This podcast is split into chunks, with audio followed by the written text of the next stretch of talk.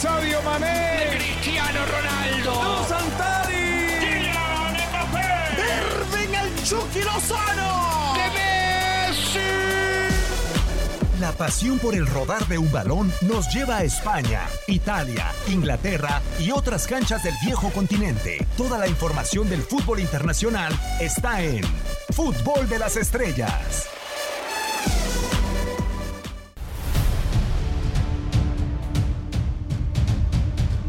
Competir en todos los torneos requiere planeación ante la crisis económica que arrasa en Barcelona, así como las limitantes del primer equipo de Quique Setién. El cuadro blaugrana define objetivos para la próxima campaña. Contratar a Lautaro Martínez parece imposible ante su costo por 111 millones de euros. Timo Berna o Alexander Isaac son las siguientes cartas, aunque contratar un delantero es prioridad en el cuadro de la ciudad condal. Pocos son los futbolistas que tienen garantizada su continuidad en Barcelona. Sergi Roberto, a pesar de ser una de las últimas cartas de la Masía, es transferible, mientras el guineano y gran promesa Ansu Fati no se moverá del equipo de Quique Setién. El equipo culé busca construir un futuro, aunque el brasileño Artur seduce a la Juventus, que tiene como opciones para cambiar al mediocampista bosnio Miralem Pjanic o al defensa holandés Matthijs de Ligt. Precisamente Barcelona necesita un central ante las bajas de Samuel Umtiti y Clement Longlet, así como la búsqueda por un recambio generacional para Gerard Piqué. Son los planes de Barcelona para volver al protagonismo y construir un equipo de jerarquía.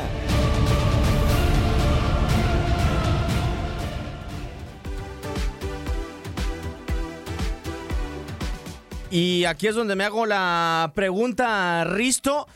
¿Qué línea para ti, qué zona del campo es la que el Barcelona tiene como prioridad de reforzar, entendiendo que se habla del centro delantero, que Lautaro parece que ha quedado lejano, que se habla de este intercambio entre Arthur y la Juventus y que se habla también de no dejar salir a Ansu Fati que es de alguna u otra manera proteger al chico que ha salido de la cantera?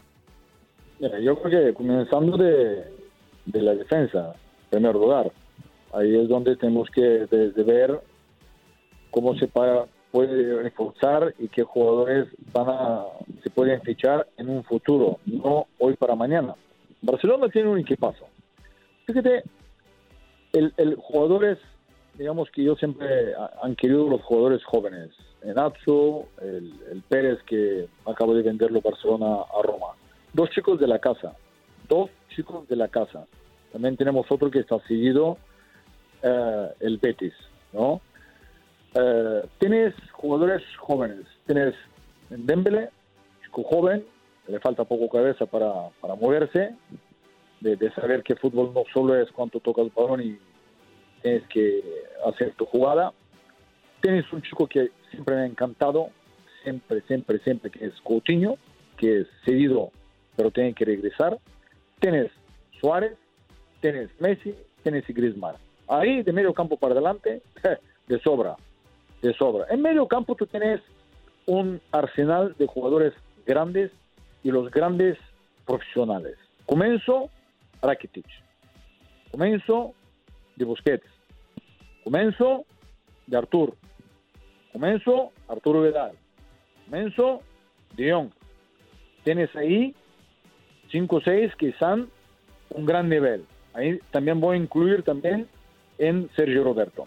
El medio campo está más que completo. En la defensa, sí, ahí sí que se puede trabajar con, con mucho cuidado en no pegar este golpe, dices, hoy para mañana y, se acabó. No, hay que pensar de hacer un equipo muy competitivo. Mi pregunta es, estamos escuchando eh, en el reportaje de antes, el Barça está pensando de hacer un equipo, pero año que viene, dentro de un año, hay elecciones. ¿Qué va a pasar si hoy el presidente José Bartomeu no puede presentarse más? Tiene que presentar una candidatura de él.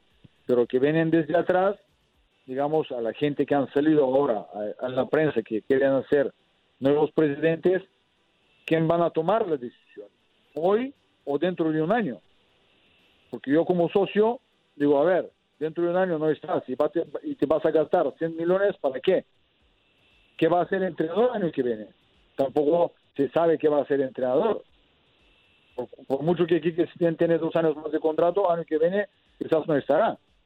No, no es... Entonces que hay que ser realistas y muy tranquilamente llevar las cosas como tienen que llevar un plan no de corto plazo, un plan de cuatro, cinco, seis años donde tienes que explotar la mejor manera. ¿Cómo han pasado cuando comenzó el tema de, eh, de Frank Ricard? Cuando llega Frank Ricard, Frank preparó un equipo, comenzó de hacer un equipo muy competitivo, se fichaban los grandes jugadores, el Deco, el, Ronaldinho, eh, etcétera, el, el Titi y todo esto, pero también en esta generación Messi debuta, Pedro debuta, Bojan debuta, después cuando viene ya eh, eh, Carlos uh, uh, Pujol estaba dentro, Víctor Valdés estaba dentro, Xavi estaba dentro, luego ya viene también Inesta, y luego cuando viene Guardiola, esto te da una continuidad porque tú tienes un equipo ya bien preparado. Ahora estamos fichados hoy para mañana, y esto no se va. No, bueno, y... Esto tenemos que fichar. Esos jugadores jóvenes que te he dicho antes, para mí tienen un gran futuro. Tienen un gran futuro. El problema es que los últimos años, que ha estado y están gente ahí, eh, venden, compran, venden, compran y no se sabe. Cedidos, cedidos, cedidos. Fíjate, Barcelona al año han seguido como años anteriores, te digo, 10, 15, 20 jugadores a todas las categorías. Hoy pedimos gente de otros clubes, ¿por qué no tenemos? Sí, no, e, es una ficha muy corta, desafortunadamente, Tony, la de 16 futbolistas en el primer equipo. Pero a mí la línea que me preocupa es la defensa como tal, y sobre todo después de lo que ha salido por Matthijs de que de alguna u otra manera Rayola se le acerca al oído a Bartomeu y dice: Bueno, si vas a cambiar a Arthur, ¿y por qué no sacar al chico holandés de la Juventus? Pero se han ido Jean-Claire Todibo, se ha ido Jason Murillo, se ha ido de alguna u otra manera Jerry Mina. La defensa es una línea muy complicada en Barcelona hoy en día.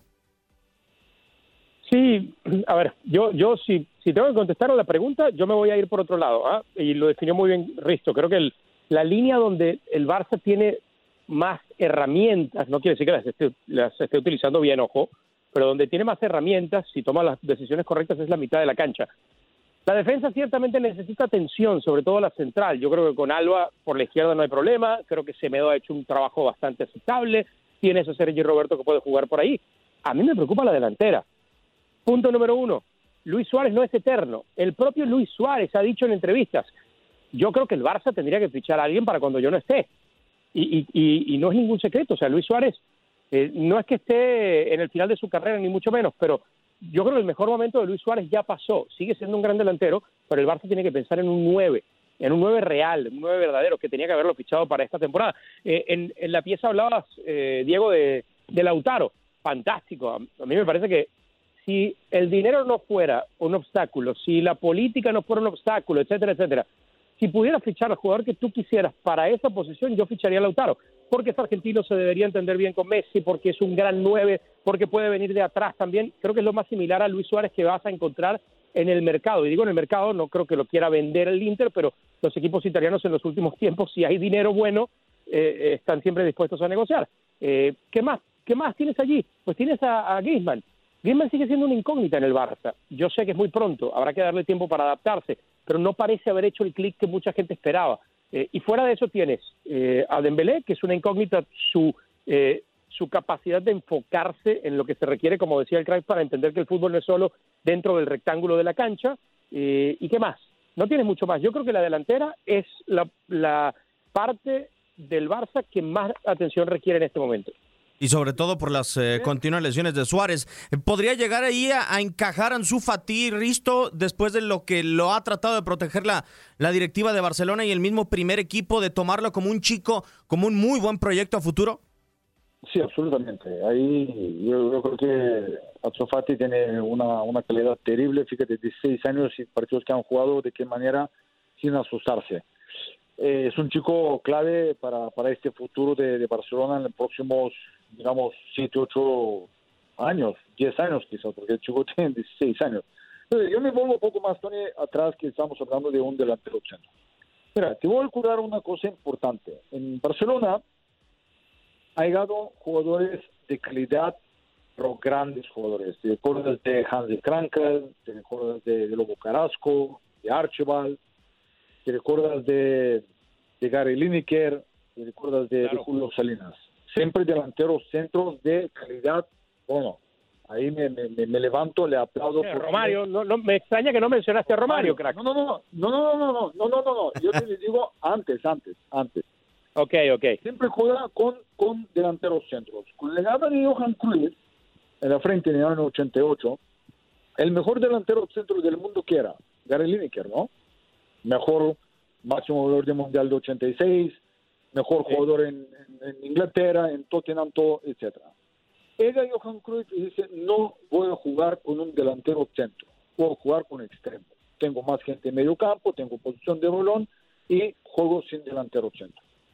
Vengo, vengo en Barcelona, cuando me fichó Barcelona, delantero centro puro y duro era señor Julio Salinas. ¿Cómo vas a sacar Julio Salinas que entra Cristo Stoichkov o que entra Antonio Goicoechea? Sí, señor, Julio Salinas en la banca, que es un gran amigo, le aprecio y le, adoro porque es una gran persona Julio Salinas.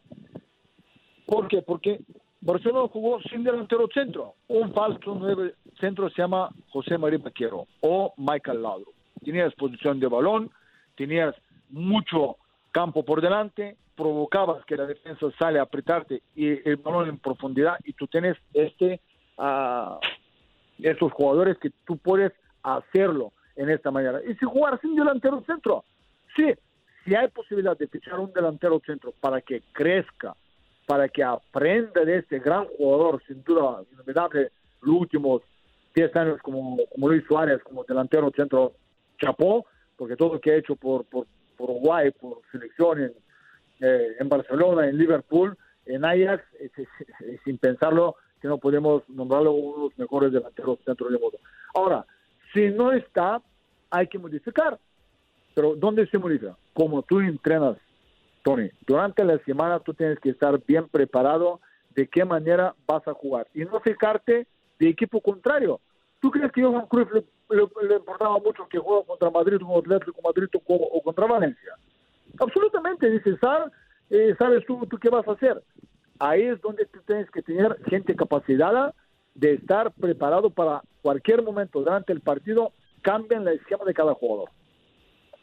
Pues esperar No, de a... acuerdo, y los equipos grandes menos tienen que fijarse en cómo juega el rival. Digo, no no no fijarse, pero no no supeditar tu juego al del rival. Claro.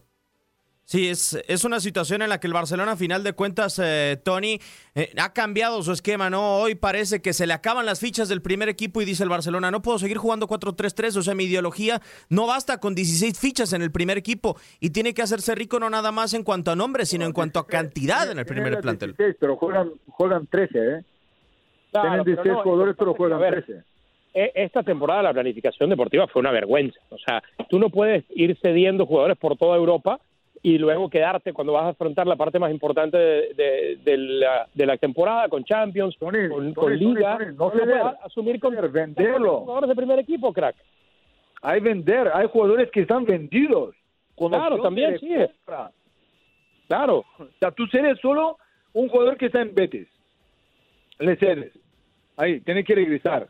El continuo tiene que regresar. Pero hay tres o cuatro jugadores que son Sí, Carles Pérez, ¿no? El que se fue a la Roma está vendido.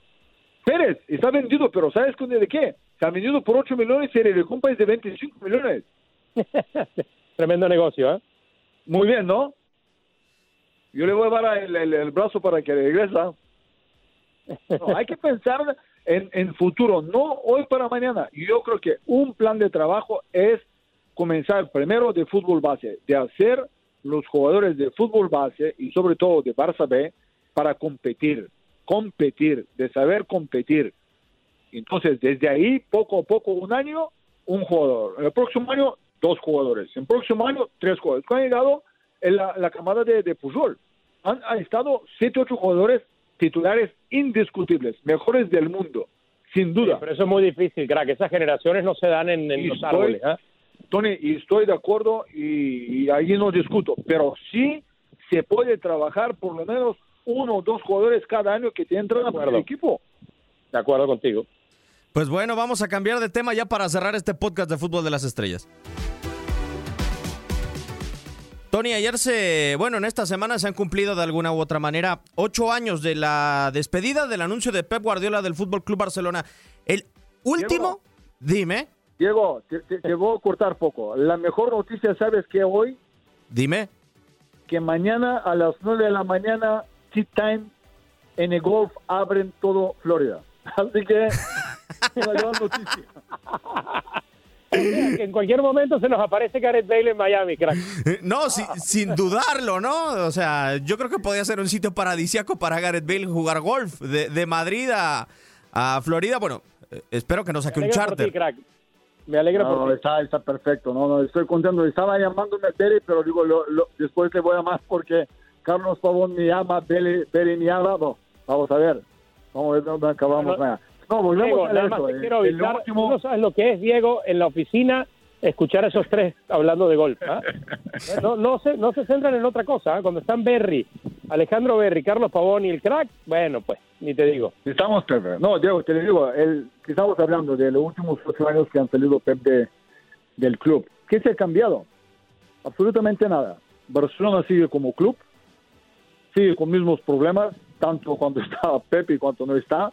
Siempre hay algunos que se saltan la regla. Cuando está dentro no dice nada, cuando sale empieza a alargar las cosas que ha visto, que sabe, que no sé qué, qué tal. Barcelona siempre será un club y ahí le pone el otro lado en la tribuna, más que un club. ¿Por qué? Porque esto significa la unión, la gente que van ahí.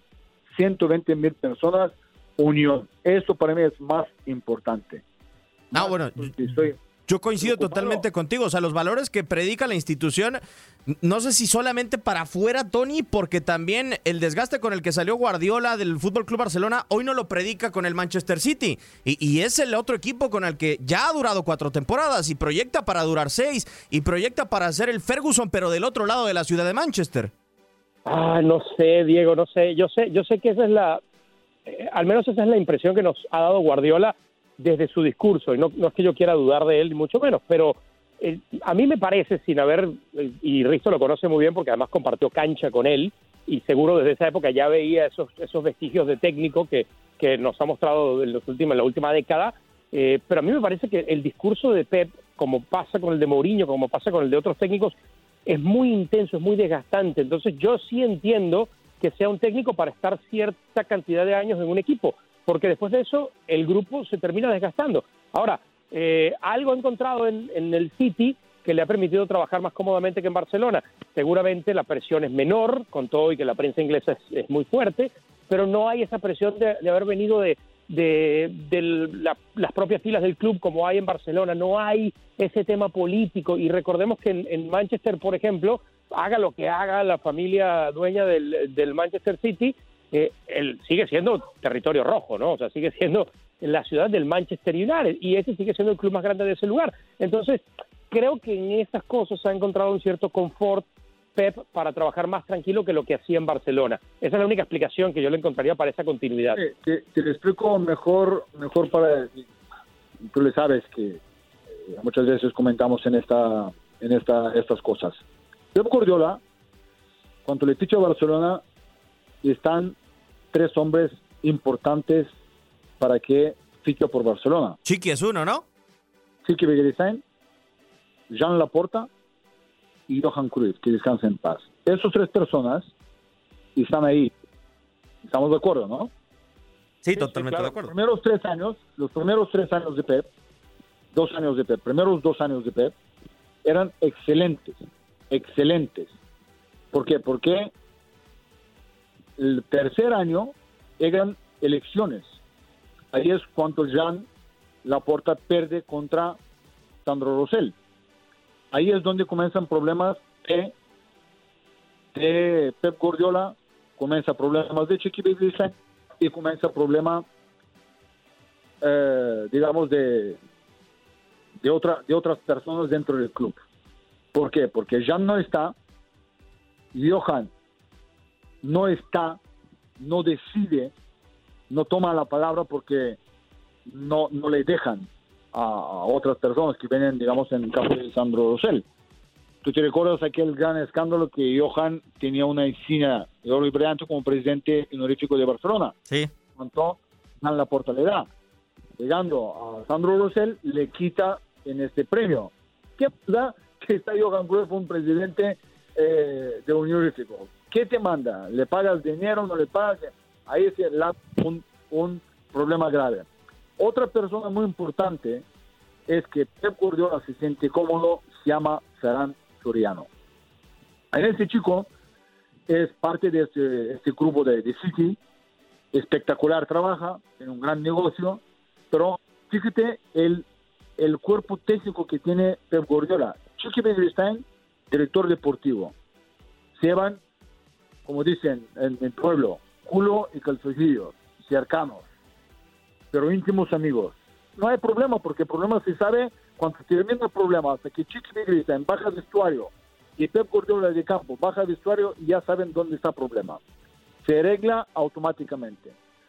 El Fran nunca se ha metido en el fútbol. Le importa que está de 1 a 10 y está bien, bien comprobado. Entonces, su cuerpo técnico trabaja, trabaja fácil. Sus jugadores le adoran, le adoran, porque yo estuve ahí, yo estuve dentro del vestuario, y estuve comiendo con ellos, y sé que es un jugador de querer un, un entrenador. Espectacular, espectacular. Por eso yo creo que en los últimos años, el último año, vemos Pep poco desgastado, ¿no? Como Tony tú hablabas. Porque yo creo que también prisión, como ser, seres humanos, a veces te viene más de más. Cuando tú ganas campeonato, uno detrás de otro, ganas las copas, eres fácilmente que gente se enamoran de este fútbol. Y este año, como no han ganado campeonato, muchas son las preguntas. ¿Por qué? ¿Por qué? ¿Por qué? ¿Por qué? Obviamente, ven esta, digamos, no de prisión, el momento, digamos, tenso. Pero yo creo que Pep, Pep va a estar muchos años a, Manchester, va a ser otra, otro intento de, hacer un equipo muy, muy competitivo. Y obviamente este año no sabemos cómo va la tema, como tiene bien encargado la eliminatoria contra Madrid, puede llegar aún mucho más para, para llegar a disputar una final. Sí, eh, eh, tiene todas las posibilidades de, de, superar eliminatorias, es que se reanudara. El tema es que se podría quedar sin Champions en caso de que no se reanude la competencia. Y ya por último, Tony, eh, se ha dado a conocer el nombre, porque hay que decirlo, se quedó sin auxiliar o un auxiliar directo Pep Guardiola en el City, que es Mikel Arteta con su salida al Arsenal. Eh, y cuando él llega a Bayern, interpreta o cree que el mejor para interpretar su juego es Xavi Alonso. ¿Qué tal te caería la dupla con Xavi en el banquillo del Manchester City? Bueno, estaría simpático, ¿no? Se juntarían ahí un, ex Barça, un ex Madrid, pero dos jugadores que, además de que, de que jugaron a la misma posición, creo que tenían características similares en su juego. Habrá que ver a, a Xavi Alonso como, como entrenador. Uno piensa, por lo que hizo en el campo, por el tipo de jugador que es, que sería un gran discípulo de, de Pep Guardiola. Los elige muy bien. Pep es muy inteligente a la hora de, de elegir quién va a estar a su lado. A mí me encantaría, a mí la verdad, y creo que para el crecimiento como entrenador de Xavi Alonso sería, yo no se me ocurre una, una opción mejor que empezar con Pep. O sea, Diego, cada jugador que, que juega en otro lado y juega cuatro partidos o un año, ya es madridista, la médula, pero Xavi Alonso no tiene nada que ver con Madrid, es un vasco. Sí, bueno, yo sé, pero... Duro y duro, y desde ahí se fue el Liverpool. y, y, jugó con el Liverpool, imagínate, ahora sí se va a ir al City. Llega, llega a Madrid y juega dos años en Madrid, usted madridista la médula. Pero ¿tú sabes cuántos partidos han jugado en selección juntos, Pepe y Xavi? Ah, bueno, Son pero, amigos. pero estuvo en un bando de alguna u otra manera, Risto, cuando entre Mourinho y Pep partieron el clásico español, el Xavi Alonso estaba en medio. Ver, cada uno defiende su, su momento. Cada uno defiende su momento. ¿Y cuántos jugadores han estado en otros clubes y han cambiado clubes y, y tienen que jugarla? Ah, de acuerdo. Muchos.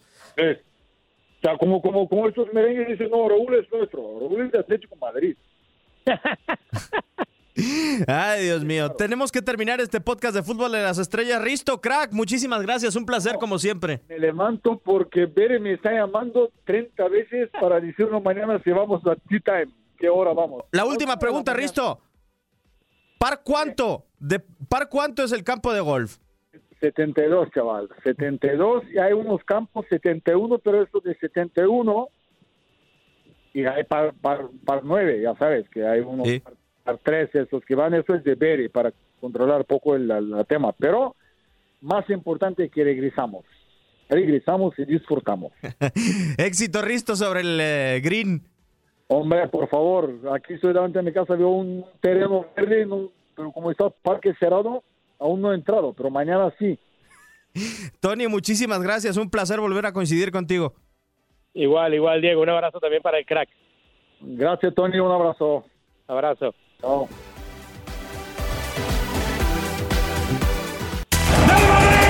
¡Gol de Liverpool! ¡Del PSV Eindhoven! ¡Madre mía! ¡Qué golazo del Atlético Madrid! Por hoy, el firmamento descansa, pero Fútbol de las Estrellas regresará. Nos escuchamos en la siguiente emisión.